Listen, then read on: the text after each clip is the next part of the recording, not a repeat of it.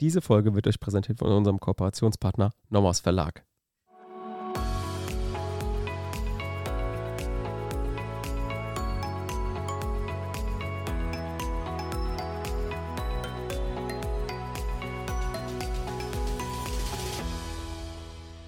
Willkommen zu einer neuen Folge Kurz erklärt. Wir sind Basti und Theresa.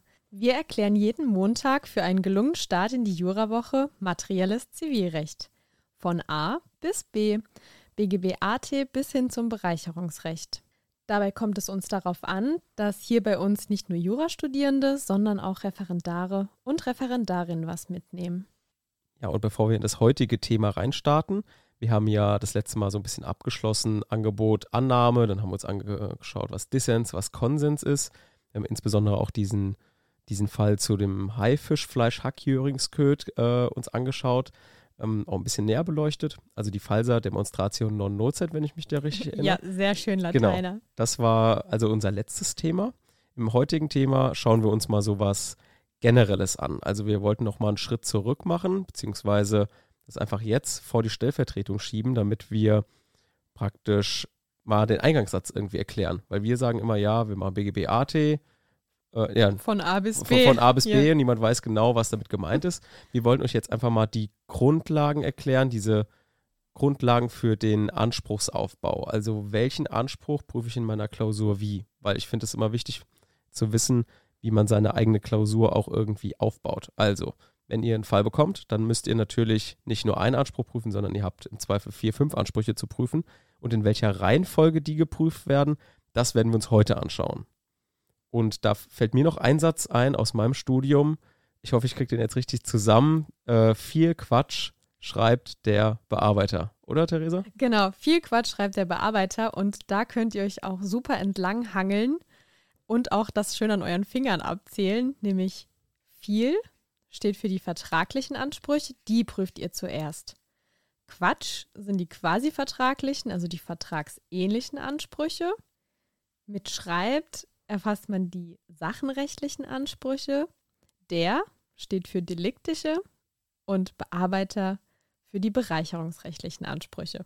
Also viel Quatsch schreibt der Bearbeiter. Also erstmal schon mal eine Eselsbrücke, die man sich eigentlich gut merken kann. Also sie hat mir jetzt im Studium immer weitergeholfen, gerade am Anfang, aber auch irgendwie so gegen Ende. Einfach immer vor der Klausur nochmal kurz überlegen, habe ich jetzt in jedem Bereich irgendwie mal die ganzen Ansprüche mir angeguckt oder die ganzen Paragraphen, die da relevant sind. Kann ich auch nur empfehlen, dann vielleicht auch im, im, im zweiten Examen dann einfach vor der Klausur einfach nochmal wirklich alle Ansprüche durchgehen. Weil wenn man einen wichtigen vergisst, ist man wirklich schlecht aufgestellt, sage ich mal. Genau, das Wichtigste ist immer systematisch vorgehen. Das wollen wir euch ja auch hier extrem nochmal beibringen. Nicht drauf los, sondern genau wissen, wann was kommt. Und ich weiß, es ist jetzt so ein Thema, das haben viele jetzt auf den, hm, ich gucke ihn mir mal an, Stapel gelegt. Aber wenn ihr das heute mit uns mitmacht, dann sitzt es auch. Genau. Und da können wir ja mit, vielleicht mit der Einstiegsfrage anfangen. Theresa, kannst du mal erklären, warum jetzt der auf, warum ist das jetzt so aufgebaut? Also warum müssen wir jetzt vertragliche Ansprüche zuerst prüfen? Mm, da kann man sich einmal so an die Hand nehmen, einfach abstrakt, dass es ja grundsätzlich die Privatautonomie gibt. Also zwei Leute wollen übereinstimmend einen Vertrag. Also die wollen das und was sie wollen, soll ja auch gelten. Also in Grenzen abweichen vom Gesetz. Also man hat ja Recht zur Gestaltungsfreiheit. Das ist einmal so ein Prinzip, an dem ihr euch langhangeln könnt. Deswegen prüft man auch Vertragliche zuerst, einfach aufgrund der Gestaltungsfreiheit, Privatautonomie. Ähm, jeder darf einen Vertrag so gestalten, wie er will. Deswegen prüft man auch zuerst dann einfach vertragliche Ansprüche. Ist irgendwie logisch. Ne? Genau, und vor allem auch vor diesen quasi vertraglichen, also den vertragsähnlichen Ansprüchen, aufgrund von Haftungsmaßstäben. Weil der Haftungsmaßstab auf vorvertragliches Verschulden eben erstreckt werden kann. Also vor allem, was jetzt Haftungsprivilegierung angeht. Und der Auftrag, also mit Vertrag, der schließt die GOA aus. Denn GOA heißt ja Geschäftsführung ohne Auftrag. Und weiterhin wichtig sind vor allem die kaufrechtlichen Gewährleistungsrechte. Also da muss immer so ein Warndreieck bei euch angehen. Die prüft ihr auch immer zuerst, weil es gibt keine Culpa in Contrahendo, wenn sich die Ansprüche zum Beispiel auf einen Mangel beziehen. Und die 437 fortfolgenden, die sind Lex Spezialis und abschließend. Und wichtig ist natürlich immer noch, es gibt auch kürzere Verjährungsfristen und Verjährungsprivilegierungen. Darauf mhm. muss man achten. Also die Ansprüche, die quasi vertraglichen Ansprüche, würde ich jetzt nochmal kurz zusammenfassen, weil die, ich glaube, das sind immer die, die immer besonders schwer sind oder die man nicht so alle auf dem Schirm hat. Also es ist einmal der Anspruch auf Ersatz des Vertrauensschadens, der Anspruch gegen den Vertreter ohne Vertretungsmacht, das werden wir dann auch in den nächsten Folgen uns anschauen, ne? das ist ja 100, 179 BGB. Dann Anspruch aus Culpa in Contrahendo, was du schon gesagt mhm, hast. Die CEC. Genau, und dann die GOA. Das sind so die, die klassischen quasi vertraglichen Ansprüche, die man auf dem Schirm haben muss, die man einfach im Kopf durchgeht, nachdem man die vertraglichen Ansprüche, wie du gesagt hast, aus Kaufvertrag oder sowas geprüft hat. Genau, richtig. Und jetzt nochmal auf die vertraglichen zu kommen, warum ich die jetzt vor den dinglichen auch noch prüfe. Das ist wichtig, weil aus Vertrag eben auch ein Recht zum Besitz entstehen kann nach 936. Also dann liegt kein EBV vor, also kein Eigentümer-Besitzer-Verhältnis, weil dann der E kein Recht zum Besitz hat und 985 ausgeschlossen ist. Okay, dann ist es wieder eigentlich eine logische Konsequenz. Also es ist einfach Logik. Genau, richtig. Okay. Also ihr müsst euch immer so an ein paar Prinzipien entlanghangeln. Und vor allem wird es auch noch vor Delikt geprüft, weil, das habe ich oben ja auch schon gesagt, aufgrund des vertraglichen Haftungsmaßstabs. Es gibt ja Haftungsprivilegierungen und die wirken sich dann auch im Delikt aus. Zum Beispiel Paragraph 1664, die beschränkte Haftung der Eltern. Also da steht drin, die Eltern haben für die Sorgfalt einzustehen, die sie in eigenen Angelegenheiten anzuwenden pflegen. Also wenn ihr so schlappige Rahmeneltern habt, die jetzt in ihren eigenen Angelegenheiten nicht so sorgfältig sind, dann gelten für die andere Haftungsmaßstäbe als für zum Beispiel jetzt Helikoptereltern. Ne? Und außerdem kann ja der Vertrag auch ein Rechtfertigungsgrund sein.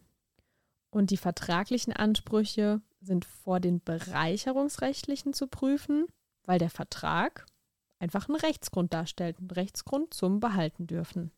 Genau, das waren jetzt die Gründe, warum vertragliche zuerst. Wie war das nach unserem Spruch, Sebastian? Was kommt nach vertraglichen Ansprüchen?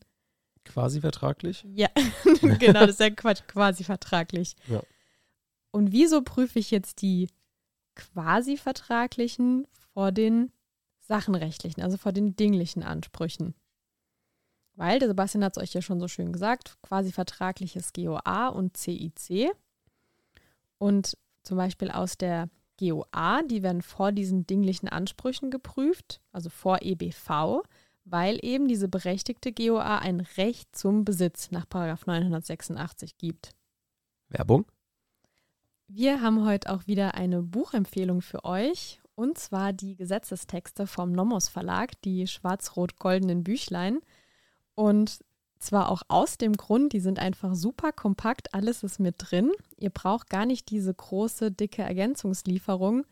Vor allem die Staatsanwaltschaft und die Gerichte. Aus eigener Erfahrung, aus bitte berichten. Aus eigener Erfahrung kann ich heute berichten. Die haben tatsächlich auch die Nomos-Auflagen. Kommst du zur Staatsanwaltschaft? Wurdest du angeklagt oder? Ja, ich habe da so ein kleines Büro dort. ah, ein kleines Büro. Ja, also da habe ich tatsächlich auch das kleine Büchlein auch vom Nomos Verlag liegen und das ist breit gestreut auch in der ganzen Behörde bei Gericht. Deswegen, was für die Behörde gut ist, kann für euch auch gut sein. Eine Empfehlung von uns. Werbung Ende. Und GOA vor Delikt, weil eine berechtigte GOA kann eben ein Rechtfertigungsgrund sein. Und es gilt auch ein anderer Haftungsmaßstab, zum Beispiel 680, diese Haftungsprivilegierung. Das gilt auch für die CIC. Und GOA prüft man vor allem vor Bereicherungsrecht, da wieder diese berechtigte GOA ein Rechtsgrund sein kann. Also es sind immer ähnliche Argumente, an denen könnt ihr euch auch entlanghangeln. Wenn ihr das Prinzip verstanden habt, dann läuft das auch immer ähnlich. Also hat sich irgendjemand mal hingesetzt und alle Ansprüche aufgeschrieben und sich angeschaut, ja, was schließt was aus, was, was ist logisch zuerst zu prüfen und hat dann einfach sich das ausgedacht. Ne? Es ist ja nicht irgendwie gesetzgeberisch irgendwo festgelegt, dass das so geprüft werden muss, sondern es ist einfach Logik, Ausfluss der Privatautonomie, der Gestaltungsfreiheit. Genau, man guckt Haftungsprivilegierung, das ist immer das Wichtigste. Oder Verjährung, die Spezialität von gewissen Vorschriften, eben Lex Spezialis von, von Gewährleistungsrechten zum Beispiel. Genau, und daran mit diesen paar Stichwörtern könnt ihr euch auch schon ganz gut logisch erschließen, was man jetzt zuerst prüft und warum. Und deshalb die dinglichen Ansprüche, also die sachenrechtlichen, da ist eben das EBV, da muss bei euch wirklich das rote Warndreieck leuchten. Die privilegieren ja den Gutgläubigen und Unverklagten, weshalb das die Spezialregelungen sind. Und die können eben 812 und 823 ausschließen. Und die deliktischen und die bereicherungsrechtlichen Ansprüche, da ist eigentlich im Prinzip egal, in welcher Reihenfolge ihr sie prüft. Diese beeinflussen sich gegenseitig nicht. Ja, bei Delikt ist allerdings die Rechtsfolge bezüglich des Schadensersatzes weiter. Also merkt es euch nochmal, der Spruch, viel Quatsch schreibt der Bearbeiter und geht einfach ganz systematisch diesen Anspruchsaufbau, diese Prüfungsreihenfolge der Anspruchsgrundlagen durch. Zieht euch nochmal die Argumente mit Haftungsprivilegierung, Verjährung und Lex Specialis und einfach logischer Priorität und dann passt es auch in eurem Anspruchsaufbau. Okay, dann fasse ich das Ganze jetzt nochmal in Ruhe zusammen. Also wir haben viel Quatsch, schreibt der Bearbeiter. Das heißt, wir prüfen erst die vertraglichen Anspruchsgrundlagen. Die teilen sich auf in vertragliche Primäransprüche und dann die äh, vertraglichen Sekundäransprüche, also Ansprüche auf äh, wegen Schlechterfüllung, Unmöglichkeit, Schuldnerverzug und ähnliches. Dann kommen wir zu den quasi vertraglichen Anspruchsgrundlagen. Das ist Vertrauensschaden, Vertreter ohne Vertretungsmacht, Culpa in Comprahendo, in Contrahendo. Culpa in Contrahendo. Ja, das habe ich schon falsch gesagt. die Lateiner, die schreien auch. Ja, ja um Gottes Willen. Ähm, dann kommen die dinglichen Anspruchsgrundlagen. Das sind zum Beispiel Anspruchsgrundlagen auf Herausgabe einer Sache, nach 985 zum Beispiel. Oder natürlich auch ähm, Schadensersatz, Ausgleich, Nutzungsersatz, Verwendungsersatz und ähnliches. Und dann kommen wir zu den deliktischen Anspruchsgrundlagen. Das ist Gefährdungshaftung oder Verschuldungshaftung, also Paragraph 1 Produkthaftungsgesetz, Paragraph 7 StVG, wir kennen die alle. Und natürlich Klassiker 823. Und dann die bereicherungsrechtlichen Anspruchsgrundlagen, das ist Paragraph 812. Da die ganzen verschiedenen Varianten, zu denen wir natürlich auch noch äh, dankenswerterweise kommen werden. Und Irgendwann. Dann, ja, und dann die Ansprüche aus, auch aus Nichtleistungskondition, also Paragraph 816. Genau. Das war soweit. Und damit ähm, freuen wir uns auf nächste Woche. Bis dahin. Tschüss. Tschüss.